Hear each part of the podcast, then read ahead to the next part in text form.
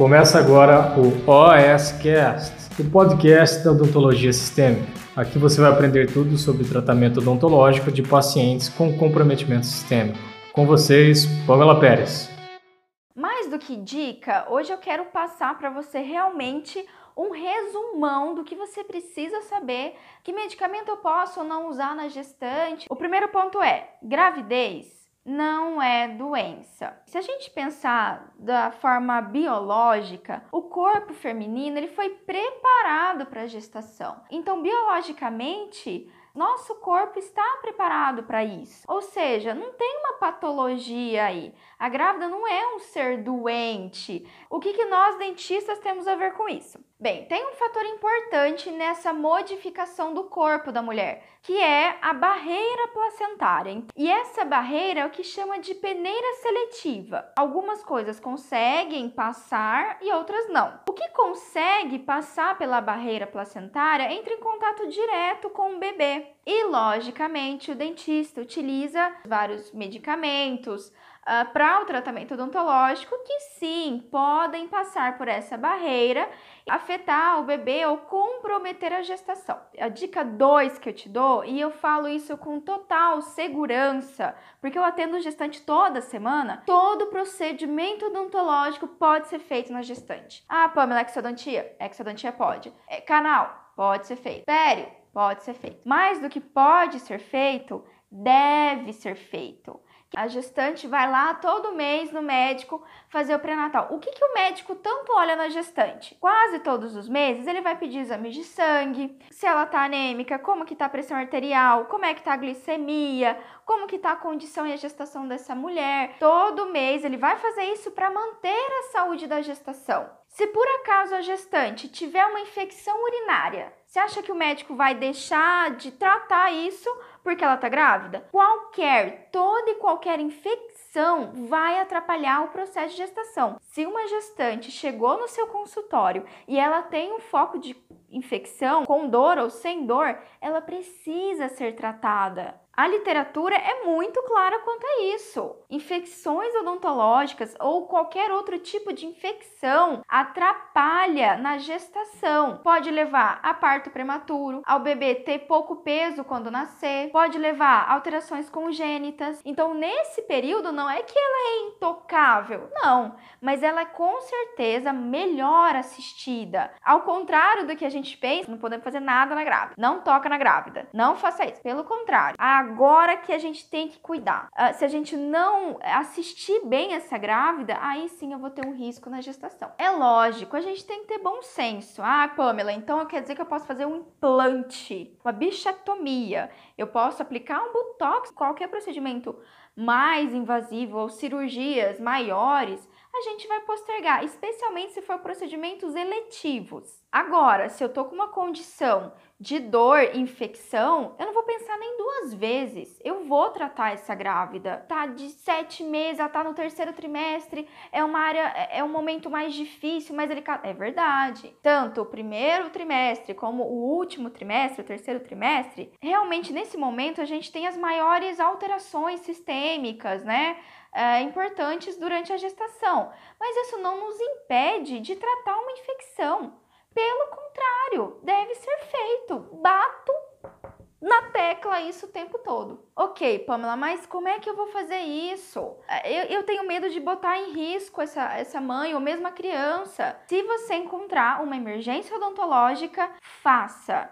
Faça. Ai, Pamela, mas é, é, um terceiro molar incluso. É uma pericoronarite. Eu não posso fazer agora. Não tem como. Essa paciente ela tá para ter neném ou ela tá muito no início da gestação. Tudo bem, mas então vamos medicar essa paciente. Vamos fazer procedimento minimamente invasivo, irriga a região, utiliza medicação tópica, medicação sistêmica, tenta controlar de outras formas a pericoronarite para transformar isso num procedimento eletivo e não num procedimento de emergência. Não teve jeito, Pamela, não teve como. Tenho que fazer. Ok, então agora eu vou te dar as outras dicas para você conseguir tratar essa gestante com segurança. Qual anestésico que eu vou usar para fazer um procedimento com mais segurança na gestante? É bom a gente lembrar que quanto menos anestésico sempre, sempre é melhor. Não importa se é um paciente com comprometimento sistêmico, se é uma gestante, se o paciente é rígido. Quanto menos anestésico, sempre vai ser melhor para aquela pessoa. A literatura já tá bem clara, tá? Se você não sabe, tem esse artigo aqui e esse outro artigo aqui.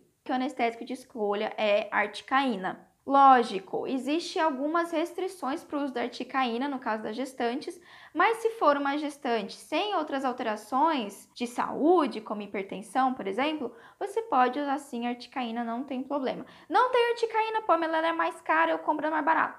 Lidocaína. Pamela, qual que eu não posso usar? De jeito nenhum prilocaína. Na verdade, a literatura mostra uma relação com a metemoglobinemia. Essa alteração sanguínea, ela vai acontecer a partir do sexto tubete de prilocaína. Mas de qualquer forma, não use, ok? Se você tem uma lidocaína, que quase todo dentista tem, Usa lidocaína. Tem articaína? Pode usar articaína. Deixa a prilocaína para outros casos. A minha gestante está com dor. Que remédio que eu vou passar para ela? A primeira escolha de analgésico sempre vai ser paracetamol, mas aí eu preciso de uma anti-inflamatória. Nunca vou utilizar AINES. E esses sim estão contraindicados. Existe uma categoria que os medicamentos são enquadrados quanto ao potencial de risco ao feto. Os medicamentos que se enquadram no A e no B são medicamentos que a ciência já provou que não causam alteração no feto, não ultrapassam a barreira placentária que a gente falou no começo.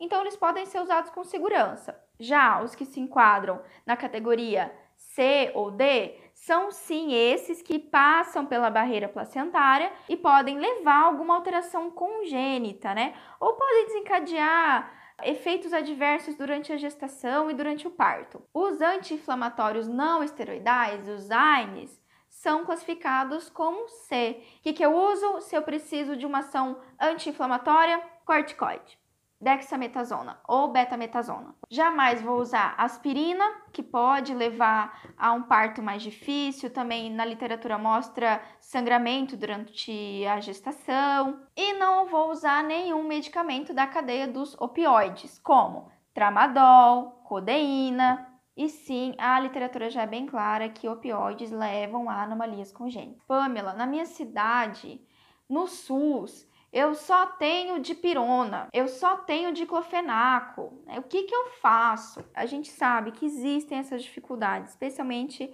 no sistema público.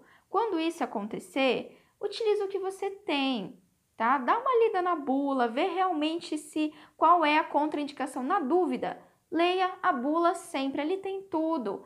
Vai falar sobre gestante, sobre lactante, sobre renal, sobre hepatopata. Infelizmente, tem hora que a gente tem que utilizar o que tem. Se você tem opção, mantenha o protocolo que a literatura mostra que é mais seguro e você vai dormir mais tranquilo. E aí o último ponto, que antibiótico que eu vou utilizar. Você vai utilizar o antibiótico que o dentista mais gosta, a amoxicilina. Simples assim. Se a gestante tiver alergias penicilinas, você usa eritromicina. Só tem um detalhe bem importante. Quando você for prescrever a eritromicina, prescreva como estearato de eritromicina. O estolato, a literatura contraindica o uso em grávidas. A literatura, ela sugere né, para a gente não utilizar claritromicina e azitromicina. Mas guarde isso, não que esse antibiótico prejudique o feto. Ele prejudica a gestante. Ah, Pamela, só tem claritromicina aqui na cidade que eu moro. No meu, bota na balança. Isso inclusive está no meu e-book que você pode abaixar grátis. Bota na balança. É melhor a mãe continuar com uma infecção ou usar o antibiótico que você tem aí disponível? Muito bem, então essas foram as minhas seis dicas de como você tratar a gestante com segurança. Achou que esse conteúdo foi realmente relevante? Compartilha, manda para um colega seu que também tem dificuldade de atender gestante. Na verdade, isso é muito comum e no começo eu tinha bastante.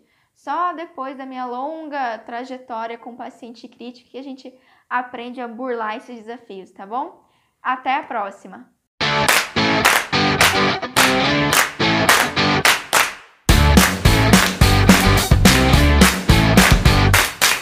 Você ouviu o OS Cast o podcast da odontologia sistêmica. Se você gostou desse episódio, tem muito mais nas nossas redes sociais. Siga-nos no Instagram, arroba Pamela P. Pérez, e no nosso canal do YouTube, Pamela Pérez. A gente se vê na próxima. Um abraço, até mais.